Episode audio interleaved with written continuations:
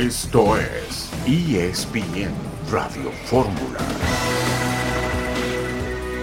Un equipo que, que, marca una época es un equipo que gana títulos, no es un equipo que queda primero en la tabla general y después no pasa nada, ¿no? Veo cerca a la 14, yo creo que todos estamos ilusionados con lo que estamos viviendo. Es la voz de Miguel Ayun en conferencia con respecto a los alcances del América en este torneo. El América se perfila para ser un equipo de época. Lo vamos a comentar, a debatir en este programa el día de hoy. Un saludo en este viernes 14 de octubre de 2022. Estamos aquí en esta emisión multimedia de ESPN Radio Fórmula. Jesús Humberto López, buenas tardes.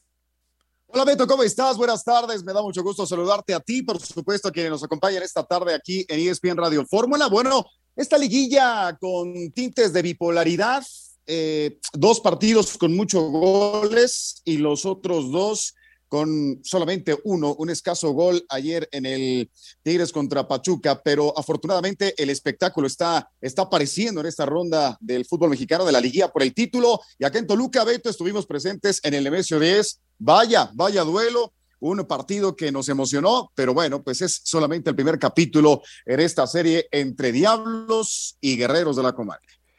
Sí, Jesús, buen partido, buen partido entre el equipo de Toluca y Santos Laguna no tanto espectáculo en el duelo de Tigres frente al Pachuca, victoria con eh, penalti polémico marcado por una aparente falta sobre Pizarro, cobrado impecablemente por Gignac, el francés del equipo de los Tigres. Tendremos el reporte de la máquina cementera, la eh, información también del fútbol europeo con Moisés Llorens, Luis Alfredo Álvarez también estará esta tarde en el programa León Lecanda con el reporte de la máquina cementera que se perfila para el segundo partido en esta liguilla por el título y también estaremos presentando algo que tiene que ver con la entrevista que le hizo Hugo Sánchez a Rafael Márquez. Y hablando de Rafaeles, Rafael Puente, buenas tardes.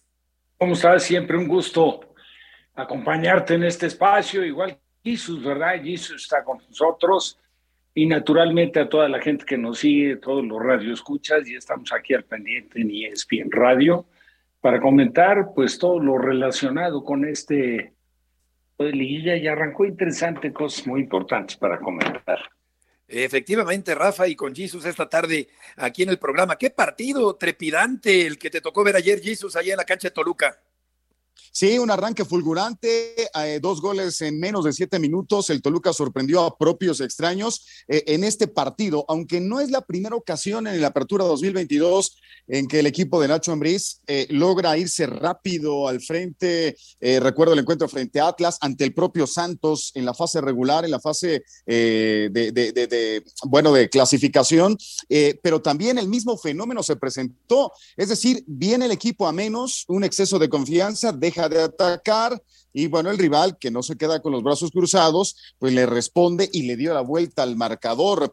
Parecía que el, el, panorama no era nada, nada sencillo para los Diablos, pero tuvieron el empuje, el empuje de la afición. Quiero decir que la afición acá en Toluca está completamente conectada con el Diablo Rojo y puede marcar diferencia emotivamente si es que el Toluca avanza a semifinales. La afición en Toluca, ojo, eh, sí puede convertirse en auténticamente el envío anímico, el jugador número 12 que le permite a los Diablos avanzar las fases que tenga que avanzar. Ya era hora porque eh, pasó, lo pasó muy mal la, afición toluqueña en el torneo anterior. Con respecto a la máquina cementera, Guerrero, Mayorga, Ramiro Funes Mori y Vaca prácticamente descartados para el partido ante Rayados de vuelta en esta liguilla por el título del fútbol mexicano. Y por otra parte, después de hacer contacto con Álvaro Dávila y con Duilio Davino, ESPN informa que Fernando Hierro pudiera convertirse en el nuevo director deportivo del equipo del Guadalajara. Él ya fue director deportivo de la Real Federación Española de Fútbol, también del Málaga, emblemático jugador del conjunto del Real Madrid. Volveremos enseguida en esta tarde en ESPN Radio Fórmula.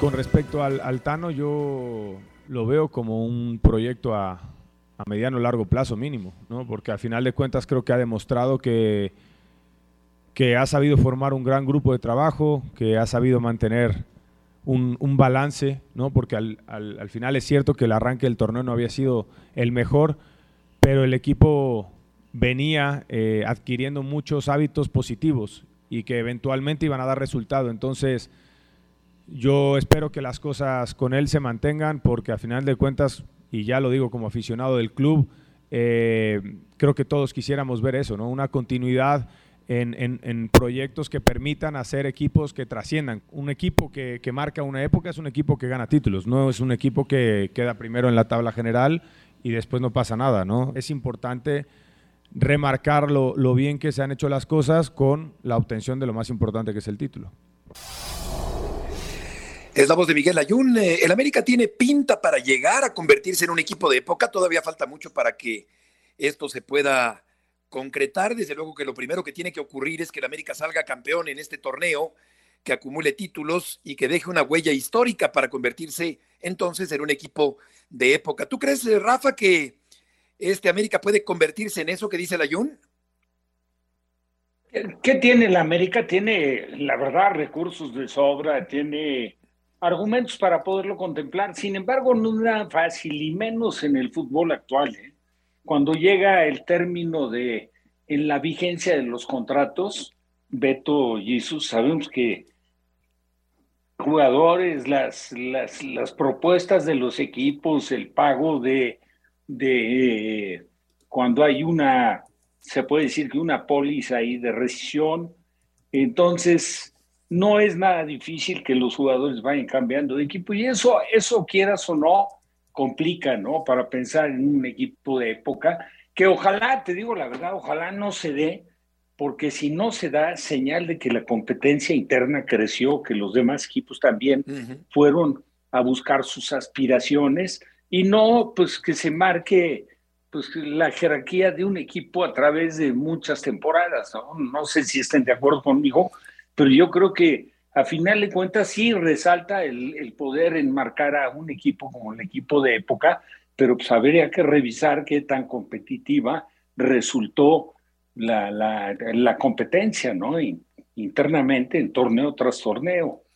Sí, porque pienso en el Cruz Azul de Treyes o de Cárdenas, en el América de Reynoso, el Necaxa de la Puente, el Toluca de Mesa, Tigres de Ferretti, equipos que han dejado una huella durante largo tiempo en el fútbol mexicano. Antes con los torneos largos, Jesus, ahora con los torneos cortos. Pero vamos a ver si el América llega a convertirse en un equipo de época como pronostica Miguel Ayun. Y la parte del entrenador de mantenerlo a mí sí me parece positiva, porque hay muchos cambios, muchas rotaciones, poca paciencia, sobre todo por la cortedad de los torneos.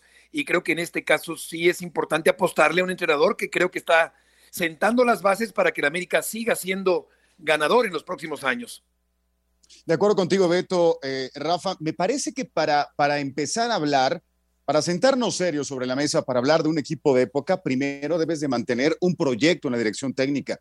Debe de permanecer un entrenador, porque mencionaste justamente los nombres de, de aquellos personajes que estuvieron en el banquillo de equipos que efectivamente marcaron época.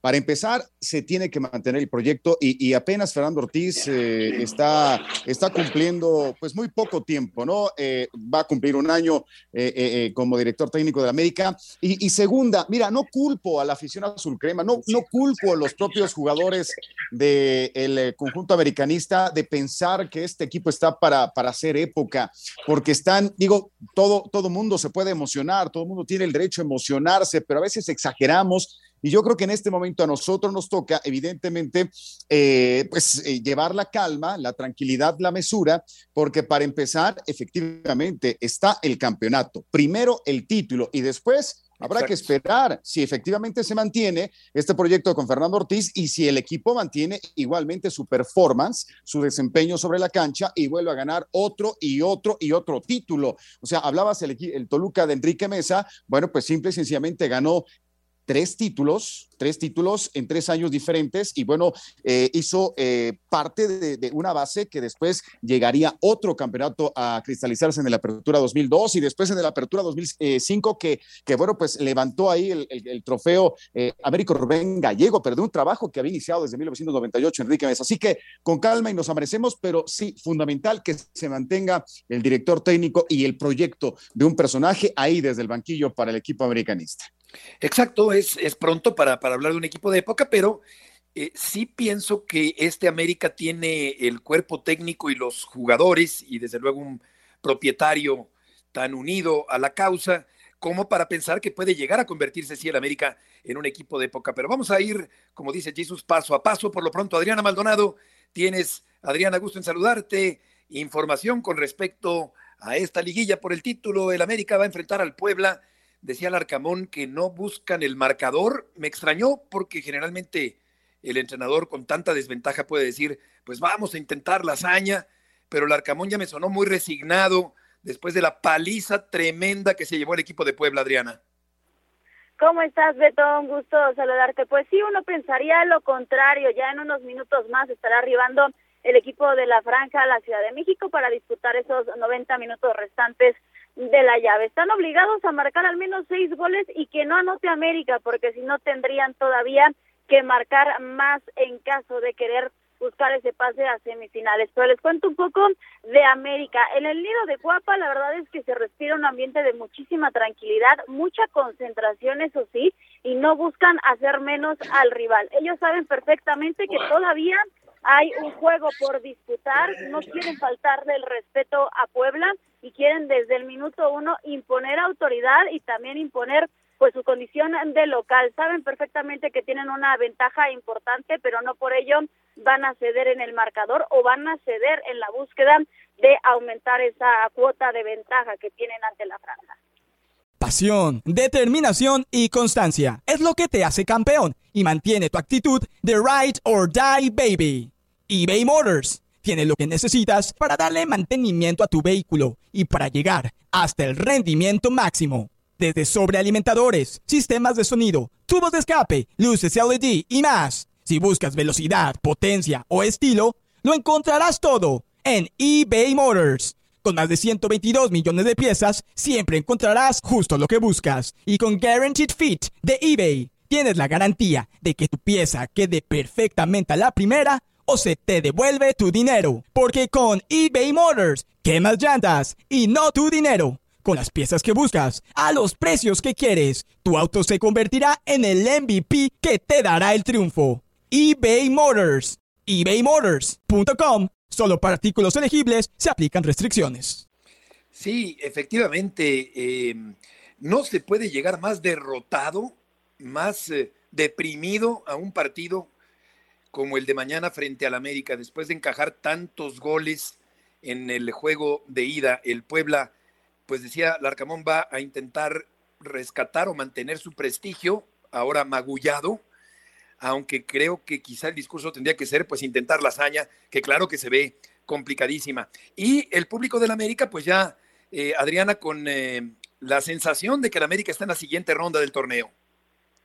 Sí, la verdad es que la afición ya se siente en la siguiente ronda. Te, digo, hoy pudimos eh, tener la oportunidad de estar presentes en esa conferencia con con Miguel Layún y no lo sienten así al interior del grupo. Él deja muy en claro que el grupo está enfocado ahora en estos 90 minutos restantes, no hacen caso al marcador o a la ventaja que ya tienen, saben perfectamente que aún tienen un medio tiempo, por así decirlo, que jugar en esta llave de cuartos de final. Ustedes ya escucharon las palabras del Ayun en donde dice que sí quieren ser un equipo de época, pero de nada sirve lo que consiguieron a lo largo de la fase regular, que fue el liderato, de nada sirve haber goleado 6-1 al Puebla si no se consigue ese título de la Apertura 2022. Entonces, eso lo han dejado también muy en claro, incluso Fernando Ortiz lo ha manifestado que hasta el momento América no ha ganado absolutamente nada, quiere ir paso a paso, lo que sí es que el equipo está muy, muy comprometido en poder levantar esta 11 en la presente campaña. Esa 14, perdón, 14, título número 14 esta campaña. Hola Adriana, ¿cómo estás? Buenas tardes, eh, me da mucho gusto saludarte como siempre. Y bueno, eh, aquí la pregunta después de este, de este marcador tan holgado, eh, ¿cómo se va a presentar Fernando el Tan Ortiz mañana en la cancha de la Azteca? ¿Cuál será la disposición de los futbolistas que arranquen el partido va a mantener su once inicial, eh, estaría rotando porque esto también puede ser eh, una estrategia para que otros futbolistas eh, puedan arrancar el encuentro con, con, ese marcador tan favorable. Adriana, ¿hay alguna información al respecto? ¿Va a modificar su, su once que presentó en la cancha del Cuauhtémoc Fernando Ortiz? Jesús, un fuerte abrazo para ti. Sí, la verdad es que todo apunta a que el argentino presentará algunas rotaciones en su alineación titular. El primer mensaje que mandan hoy teniendo en conferencia de prensa Miguel Ayun es que podría ir en esa lateral por izquierda ocupando el lugar de Luis Fuentes. También se avecinan unos cambios en la zona pues del ataque de las Águilas del América podría tener actividad de inicio Roger Martínez, también Brian Rodríguez que lo hizo muy bien ahora que ingresó de cambio en ese partido ante Puebla con la intención de darle un poco de descanso a esos jugadores que habían tenido mayor regularidad o mayor carga física con el plantel en la recta final del campeonato. Bueno, esa será la intención ahora de Fernando Ortiz, dosificar las cargas de trabajo tomando en cuenta que con ese marcador pues ya tienes eh, pues al menos pie y medio en la ronda de semifinales y que lo que viene en busca pues de ese título no será nada fácil. Tendrá que dosificar a su plantilla y por ello sí se avecinan cambios en su alineación titular. Adriana, muchas gracias por la información. Fuerte abrazo, Beto, linda tarde para todos. Igualmente, buenas tardes. Va a terminar de echar las últimas paletadas de tierra a la tumba del pueblo del América el día de mañana, seguramente en la cancha del Estadio Azteca. Esperaba Jesús un poco más del Puebla un poco más de resistencia, un poco más de fuerza como local. Fue totalmente superado catastróficamente por el América en el partido de ida. Sí, sí, fue, fue terrible, fue absolutamente terrible lo que le vimos a la franja. Eh, equipo que no supo manejar esa, esa ventaja que fue absolutamente circunstancial. América ya había llegado varias veces eh, sobre el arco de Anthony Silva, pero, pero, pero después la capacidad de reacción ante el empate fue, fue nula. Quedó absolutamente evaporado el espíritu del Arcamón. Ya, ya no fueron los Larcaboys de toda la vida o desde que llegó evidentemente este hombre a la dirección técnica. Así que sí, completamente decepcionado de la franja y no sé si esto sea el detonante de, de de que, de que, de que el Arcamón salga del Puebla, de, de, que pueda ya mirar hacia otras latitudes y finalmente se cristalice el sueño de algunos equipos que quieren tener a este argentino entre sus filas. Sí, no, no fue ni la sombra, fue la caricatura del Puebla frente al América en este partido de ida. Vamos a una pausa, volveremos enseguida. Puente, López y Murrieta.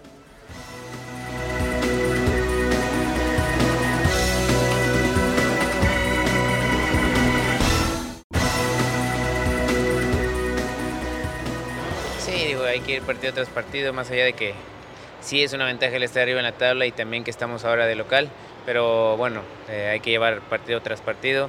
Son seis finales y digo, ya pasamos la primera, ahora hay que hacer un buen partido el fin de semana. Es una ventaja, ahora se mantuvo el cero, hay que seguir con esa primicia de tener el cero atrás y buscar sacar el partido pues más que primicia, premisa de mantener el cero atrás. Ponchito González, un muy buen jugador mexicano, sin embargo no le ha alcanzado para estar de manera permanente en la selección mexicana. Viene el juego de vuelta en la ida, Rafa. Eh, la gente en el Azteca se quedó un poco inconforme y vamos a ver, yo creo que Monterrey tiene una ventaja para avanzar a la siguiente ronda sobre la máquina cementera.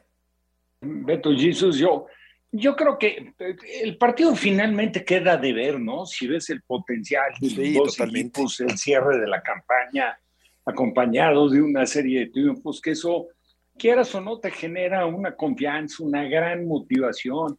Y, y la verdad, una conciencia clara de que entraste en la etapa final del torneo con posibilidades independientemente de qué nivel tuviste en la campaña, pero pues ya sabemos que para, para efectos de Cruz Azul, pues la verdad, un, un, esquema, un sistema de competencia bastante benévolo le da la oportunidad y el hecho de, de, Monterrey, ¿no? Que a lo mejor, a pesar de quedar como segundo en la tabla general, de acuerdo a lo que era el plantel, la experiencia del director técnico, todo lo que representa la directiva de Monterrey, pues también no quiero decir que quede a deber mucho, pero sí queda a deber un poco, ¿no? O sea, yo siento que a Monterrey sí en algunos momentos le ha faltado ese espíritu que debe de tener el, el equipo que aspira a todo, a ser campeón y que tiene que ser con, con presentando una vocación ofensiva, un propósito firme de ir a buscar el resultado, la victoria.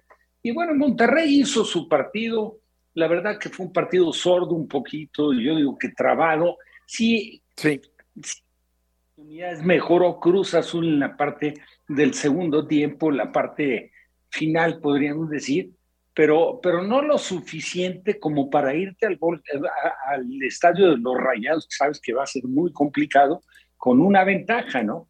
Es un 0-0, sigue alargando la raya el, el, potro de, de partidos sin perder con el cierre que tuvo en la campaña, pero Monterrey me parece, Beto Jesus, que tiene todo para sentenciar, ¿eh? O sea, yo, también creo que Monterrey lo que tiene que hacer de local es ir a buscar rápido un gol, que eso obligaría a Cruz Azul a, meter dos goles para aspirar, ¿no? Porque incluso emparejando, ya saben, la posición en tabla le da a Monterrey el margen para poder avanzar la siguiente ronda. Sí, fíjate que yo creo que para efectos de espectáculo eh, sí quedó a deber efectivamente. Sin embargo, Jesus, creo que Bucetich, por la forma en que plantea Buce, por la forma en que piensa futbolísticamente Buce, habrá salido seguramente satisfecho de haber mantenido el cero en la cancha del Estadio Azteca. Sin duda, Beto, sin duda, eh, no es demasiado pródigo eh, Víctor Manuel Bucetich para, para, regalarnos espectáculo, ¿no? Eh, sus equipos y, bueno, particularmente Rayados de Monterrey en esta nueva etapa que está viviendo al frente del timón de, Rayados, no se ha caracterizado por, por, por, darnos un entretenimiento absoluto y, sinceramente, coincido con Rafa, contigo también, evidentemente, el, el máximo favorito es Monterrey en este partido. Cruz Azul dejó escapar una grandísima oportunidad de irse con una ventaja que es fundamental. Mira, hay, hay, hay, un dato, hay, hay números eh, eh, lapidarios. Eh, favorable al equipo de, de, Monterrey y particularmente con Víctor Manuel Bucetich que tiene con el equipo de Monterrey en casa desde que retomó el timón 15 partidos invicto con 10 victorias y 5 empates. Así que pues no, no ha perdido Rayados. Eh, en la apertura 2022 eh, en casa y, bueno, pues esto, esto evidentemente habla de una fortaleza que guarda Rayados en, el gigante de acero a la que tendrá que luchar absolutamente Cruz Azul. Tendrá que dar el mejor partido de los últimos que le hemos visto al Cruz Azul del Potro Gutiérrez, el mejor si quiere avanzar a semifinal. Totalmente de acuerdo. ¿Y cuántas ausencias, León? Gusto en saludarte. ¿Tendrá la máquina para este partido allá en Monterrey? Beto, muy buenas tardes, saludos a todos en ESPN Radio Fórmula, varias, entre ellos sobre todo la parte defensiva, el sector de la máquina es donde más ha sufrido, hay que recordarle a la gente, 15 lesiones ha tenido el primer equipo a lo largo de todo el torneo y desde luego esto es una losa que ha tenido que cargar el equipo celeste, Beto, porque no se ha podido recuperar al 100% o al menos tener el plantel completo ni para esta fiesta grande del fútbol mexicano. De entrada, Ramiro Funes Mori fuera por la lesión, también Rafael Guerrero me dicen que no quieren arriesgar al cachorro. Alejandro Mayorga sigue recuperándose de una fractura de seis huesos en el rostro ocurrida hace un mes y la única duda de último momento es saber si Gonzalo Carneiro estará listo para mañana luego de sufrir una lesión muscular en el partido de ida durante el calentamiento, Beto. Así que hasta cuatro bajas podría tener Cruz Azul, pero al menos tres de ellas sí, sí son seguras. Hola León, ¿cómo estás? Buenas tardes. Eh, perfectamente la máquina. Yo te pregunto, ¿cuál es la fórmula o, cuál podría ser la fórmula, quizá hasta, hasta mágica, para que Cruz Azul pueda vencer a Monterrey? Quizá pueda darse en la persona de Charlie Rodríguez o, en algún otro elemento. ¿Cómo, debería jugarle Cruz Azul a Rayados en casa, León? Sí, es una gran pregunta, Jesus. Buena tarde. Yo te diría que Cruz Azul tiene que jugarle al tú por tú a Rayados no salir temeroso, no salir a cuidar el resultado de entrada a la máquina, solo le sirve la victoria porque un empate global le da a Rayados el boleto por posición en la tabla y entonces Cruz Azul tiene que hacer lo que ningún equipo logró este torneo, vencer a Rayados en el estadio BBVA. Así que por ahí es la postura de Cruz Azul, necesita ser un equipo que salga al frente, que proponga desde el arranque, que busque ese gol de ventaja, porque si se va atrás en el marcador van a requerir al menos dos anotaciones y desde luego eh, partir del orden defensivo. Creo que ahí lo, comentábamos ayer en ESPN Radio Fórmula, el hecho de cómo ha cambiado el rostro de Cruz Azul. Los diez primeros partidos con Diego Aguirre, la máquina recibió 25 goles en esos 10 encuentros, dos y medio por partido en el promedio.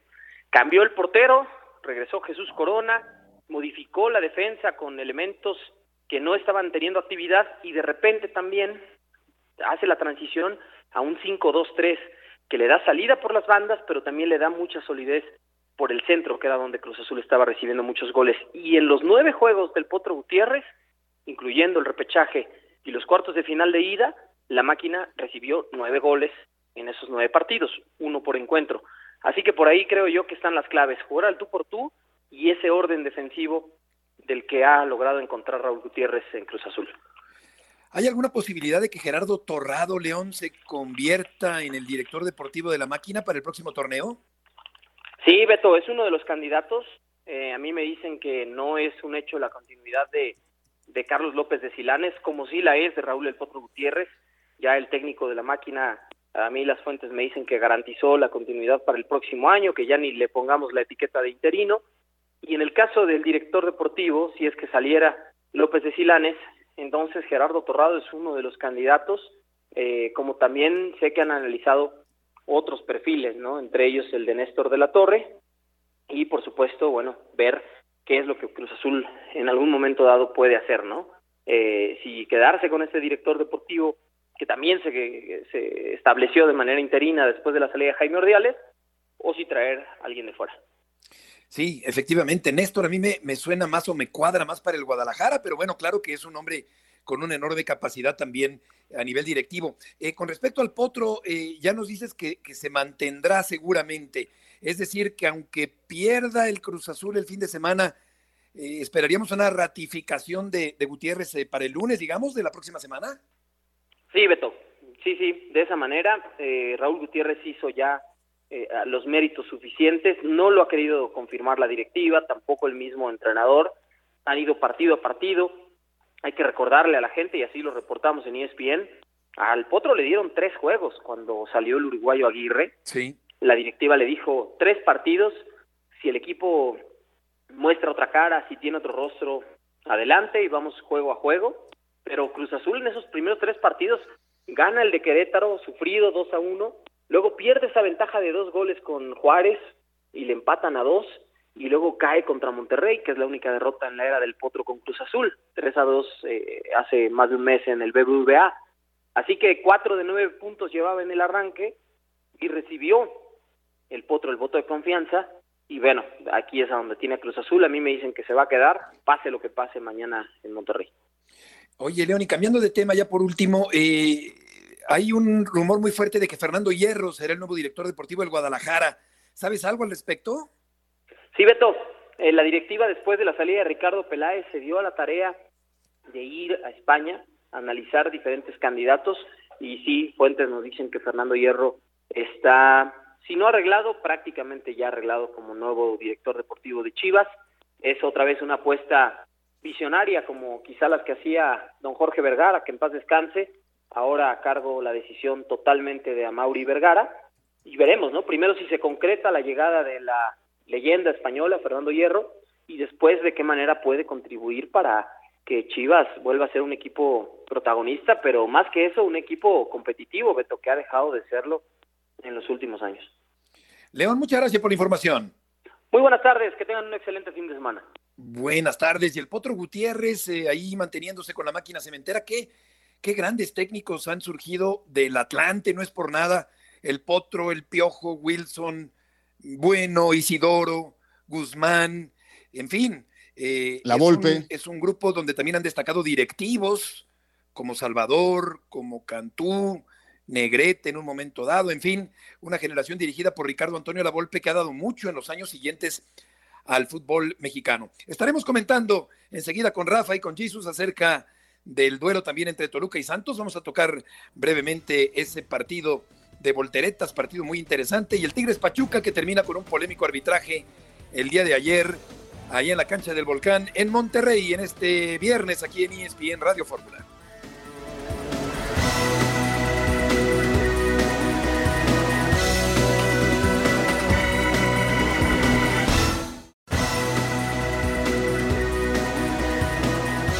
¿Le pareció penal a Guillermo Almada o no? No voy a contestar, este, porque después nos multan a nosotros, lamentablemente. Genera mucha impotencia todo esto, porque siempre digo lo mismo, si nos ganan porque son mejores, bueno, son mejores. Vuelvo a insistir, no voy a opinar de la jugada porque es muy evidente lo que sucedió. ¿Sientes que el arbitraje hoy incide en el resultado? Y no sé en qué sea incidente en el resultado, no tengo ni idea. Hay un penal y es ahí donde yo siempre he dicho, ahí ya no podemos reclamar, el tipo va y lo ve en el bar, ya no le puedo reclamar, ya la vio. Hoy fue para mí parejo. En sí la liguilla ha sido una, una liguilla, me parece, como no había habido tantas, ¿no? Los árbitros haciendo su, su trabajo, ¿no? Bueno, Almada dice tácitamente que no fue penal. Herrera, eh, pues desconoce el por qué se le cuestiona eso. Eh, no sé qué tanto te parece falta, Rafa, sobre Pizarro en el penalti marcado a favor del equipo de los Tigres. verdad no me parece falta. Yo creo que sí es demasiado exageradamente rigorista, pero lo sancionó y eso le da la victoria pues al equipo que de acuerdo a lo presentado futbolísticamente en la cancha a lo largo de 90 minutos, donde hubo lapsos muy, muy importantes, donde ambos conjuntos, de acuerdo a la calidad que tiene, creo que desperdiciaron. Pero bueno, el, futbolísticamente fue mejor Pachuca. ¿eh? Si nos ponemos un poco de, de memoria, recuerden ustedes cuándo fue eh, exigido Ustari. En cambio, Nahuel Guzmán, un sello que lo caracteriza, es pues, un gran portero, pero sí. tuvo intervenciones importantes para evitar que, que Pachuca se fuera adelante. Eh, va a tener que cambiar la postura ¿eh? y la idea de Miguel, porque si el partido de regreso lo, lo encara como encaró este local, que contó con todo el apoyo, que mira que el apoyo del estadio del Volcán con Tigres, yo creo que no se compara con ningún otro estadio en apoyo a un equipo yo creo que va a ser muy difícil que se mantenga vivo en la liguilla. ¿eh? Yo le pronostico seguramente una derrota, una victoria de Pachuca. Sí, eh, yo creo que Pachuca puede avanzar. Gignac se convirtió en el tercer mejor goleador en fase final con el tanto de penalti cobrado impecablemente el día de ayer. Monterrey y Cruz Azul mañana a las seis de la tarde con seis minutos. América Puebla a las ocho de la noche con seis minutos, tiempo del centro de México mañana en el partido de vuelta en la cancha del Estadio Azteca. Y para el domingo, Santos Toluca a las 7 de la noche con 6 minutos y Tigres Pachuca a las 9 de la noche con 6 minutos los partidos de vuelta en esta liguilla del fútbol mexicano. Y decíamos un gran partido allá en Toluca que te tocó ver, Jesús, allá en tus rumbos, y un penalti muy bien ejecutado por Volpi, que da la victoria a final de cuentas al equipo choricero. Sí, sí, sí, Beto, efectivamente, pues eh, completamente inesperado el panorama de arranque en este encuentro. Eh, dos, dos, equipos que históricamente se conocen muy bien, muy, muy bien, ya con tres finales eh, en, las que, bueno, pues la balanza se inclina a favor de los Diablos Rojos, aquella final del verano del 2000. unos muy pocos días, si mal no recuerdo, tres días antes del fallecimiento de don Emesio Díez Riega, en, aquella ocasión y, posteriormente la del Bicentenario 2010 y la derrota que tuvo en el 2018 acá en Toluca cuando Cristante era el técnico de los Diablos. Bueno, do, dos equipos eh, que, en su momento formaron parte de la misma estrategia financiera, económica, empresarial, etcétera, pero que ahora pues son, son equipos habituales que se enfrentan en una liguilla por el título del fútbol mexicano. Toluca pues eh, con González y Zambetso vuelven a marcar los dos por segundo partido consecutivo y parece que ya, ya, ya están encontrando la manera de, bueno, pues entenderse en el, en el terreno de juego. ¿eh? Eh, no era, no era eh, nada habitual que Nacho Ambriz tuviera a ambos en, la delantera de los Diablos Rojos y ahora que los ha puesto contra Bravos y ahora frente a Santos en esta ida, le están dando resultados. El asunto es de que lo que no cambia es que se relaja mucho el equipo Beto Rafa y, rápidamente fue eh, encontrándose eh, eh, Santos sobre, el, sobre la grama del Nemesio 10 eh, Harold Preciado con un gran remate con la testa hizo el 2 a 2 previamente, una pena máxima que no me parecía de Tiago Volpi sobre el propio Preciado. Bueno, pues eh, fue eh, el inicio de, de, la remontada de Santos Laguna hasta que llegó el 2 a 3 de Eduardo Aguirre el Mudo, arrancando el segundo tiempo. Lo que me gustó de Toluca es la reacción, insisto, con ese impulso, con ese apoyo, con ese aliento de la afición choricera. Y bueno, pues Tiago Volpi ejecutó la pena máxima de manera brillante. el último eh, portero pateador de penales en el Toluca había sido Alfredo Talavera y bueno, pues ahora Thiago Volpi, que ya había también marcado desde los 11 pasos, recuerdo con su paso, en su paso con los Gallos Blancos de Querétaro, pues no perdona y Toluca lleva a mano en este partido, pero nada está decidido en este, en este encuentro que será, como bien lo comentas, el domingo allá en la comarca lagunera. Correcto, y vamos a escuchar a Nacho Ambriz, el técnico del equipo del Toluca. Después de la experiencia o no, al final me vas a decir si tengo la experiencia o no, si gano. Si pierdo, decir, puta, este güey no sirve ni para nada. La verdad, porque así es el fútbol y, y, dependes de los resultados, ¿no? Pero yo estoy tranquilo, todos los, cada vez que entreno con el equipo lo, lo preparo para ganar. Hay veces que nos ha alcanzado, hay veces que no. Ahorita hemos tenido un buen cierre y pareciera que estamos en un buen momento, pero hay que esperarnos el domingo. Va a ser un partido bravísimo y tenemos que ir con todo el temple para jugar con mucha personalidad. Claro, lo que pasa es que no todos son resultados. Yo creo que a veces somos demasiado resultadistas y cabe este término, porque hay que analizar mucho más de la capacidad de un técnico. Pero bueno, ahí está de manera, por cierto, muy coloquial la expresión de Nacho Ambriz, el técnico del equipo rojo de Toluca. Y vamos allá a España con Moisés Llorens. Moy, qué gusto nos da saludarte. ¿Qué esperas del clásico allá en España el fin de semana? Hombre, buenas noches, Beto. Espero un 0-16 en la primera parte, ¿me entiendes? Pero como, como no va a poder ser, espero que se vea un buen partido, eh, que sea un choque digno de la, de la trascendencia que tiene a nivel mundial y que se vea un buen espectáculo, lógicamente. Creo que el Madrid es un bloque muy sólido a día de hoy. Eh, juega poco o nada, pero es un bloque sólido el Barça me da la impresión de que ha ido de más a menos en la temporada, no le sentó nada bien el parón por selecciones y le afectó mucho las lesiones del virus FIFA, pero bueno, el Barça sabe a lo que juega, creo que va a tener espacios en el Bernabéu, el Madrid va a salir a robar la pelota al Barça y creo que vamos a ver un bonito espectáculo.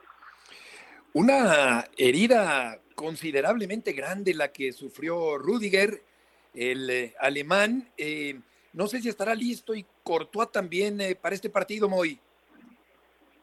Bueno, eh, según nos ha explicado Rodrigo Fáez hoy, que tiene ido muy, muy, muy, muy, muy directo con, con Thibaut Courtois, el, portero no va a jugar y actuaría Lunin bajo el travesaño de la portería del Madrid.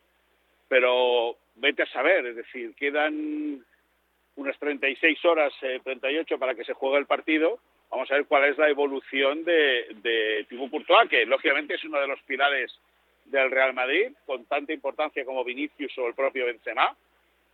Y, bueno, y lógicamente eso le podría beneficiar al Barça, que también se ha dicho, vamos a ver mañana cómo, habla Xavi en conferencia de prensa, a ver si deja caer qué idea tiene en cuestión de, de, de qué hace con los veteranos como Piqué o Busquets que el miércoles ante el Inter no tuvieron una buena actuación y con todo creo que vamos a vivir un, un día previo al partido intenso, bonito y muy interesante a nivel informativo.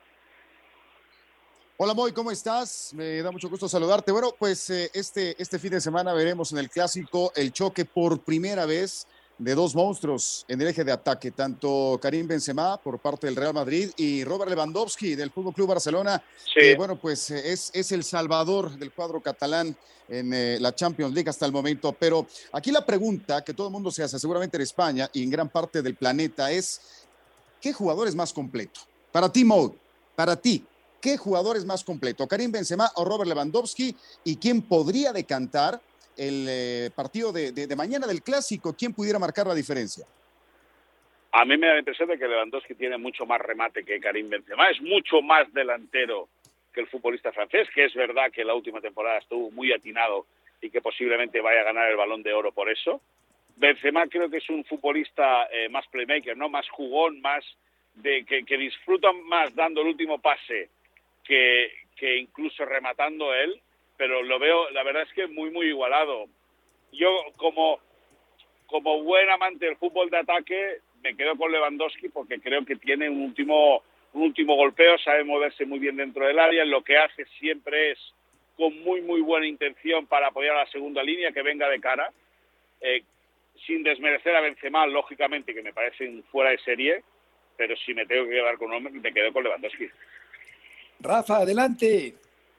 Hoy un gusto, como siempre, saludarte, escucharte ahí, fan de, obviamente, el Barça, que aparte es un equipo que siempre propone, pero que para este derby, de acuerdo a lo que fue, estarás de acuerdo conmigo, me imagino, muy, de acuerdo a lo que fue el comportamiento defensivo en el partido contra el Inter, que quieras o no lo tienes que sí. tomar como un referente, de cara a este clásico tan importante, yo creo que sí ahí cumple con una, una desventaja. ¿eh? O sea, si nos ponemos a ver las demás posiciones, evidentemente destacando la ausencia de Courtois, que podría de alguna forma, no, no emparejarle, no creo que está por encima del nivel que tiene hoy Ter Stegen, pero Ter Stegen ha recuperado su nivel, su jerarquía, que en algún momento lo puso incluso por delante de Neuer, pero bueno, el aparato defensivo del, del Barça sí me parece que está para preocuparse, ¿no? Sobre todo pensando en la velocidad,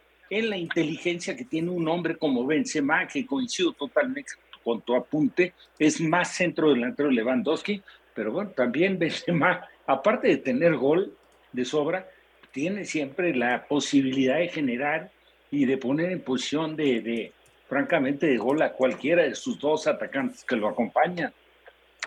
Yo, yo en ese sentido, Rafa, siempre digo que de los cinco balones que tiene Cristiano, cinco balones de oro que tiene Cristiano Ronaldo, dos y medio, casi tres serían de Benzema. Dicho eso, tienes toda la razón en relación a la línea defensiva del Barça. Hay que pensar también que de los cinco lesionados que tiene a día de hoy el Barça, cuatro son eh, eh, eh, de la línea defensiva. Es decir, tiene aún no tiene la alta médica con D, lo va a recibir mañana, pero tiene a Araujo, tiene a Christensen, tiene a Bellerín, es decir, el Barça podría alinear tranquilamente, si estuviese todos sanos, Araujo por la derecha para frenar a, a Vinicius, Christensen, Koundé y, y Valde en el perfil izquierdo. Es decir, esa defensa es de muchas garantías.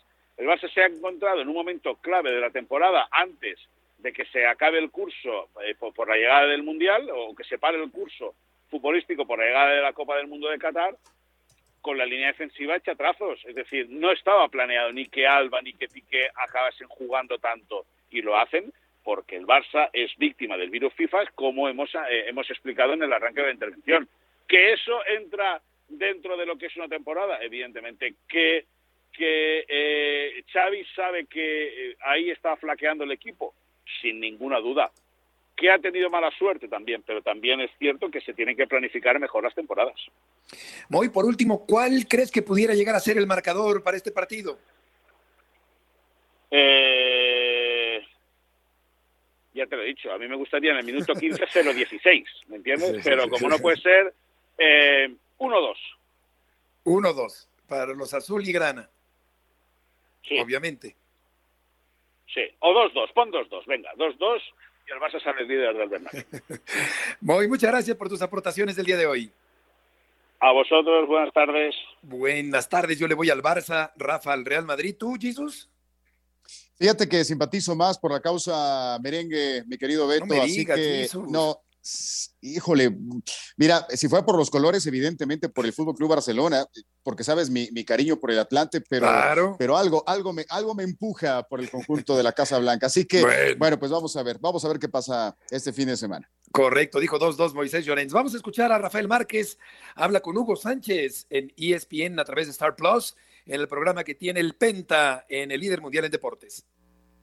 Un clásico es un partido aparte, ¿no? es un partido diferente, es algo que se vive distinto y hoy en día, pues bueno, el Barça llega como líder. A pesar de eso, eso pues, eh, los mismos jugadores siempre se olvidan e intentan ganar, sea en el lugar en el que esté uno o el otro, ¿no? Y que siempre se compite, se lucha y que siempre es muy especial. Así que eh, esperemos que sea lo que todos ahora como espectadores queremos, que sea un, un gran show para todos.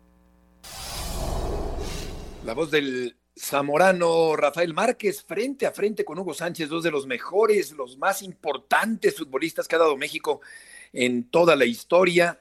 Yo creo que en estos eh, pues 100 años o un poco más de, fútbol, desde luego que el profesionalismo arrancó en los 40, pero no cabe duda que se trata de dos de los grandes jugadores. Y eh, será interesante eh, pues escuchar a Márquez con Hugo Sánchez en este programa en ESPN a través de Star Plus. Y vamos a terminar con Adrián González del equipo de los Dodgers en la recta final de la temporada en las grandes ligas.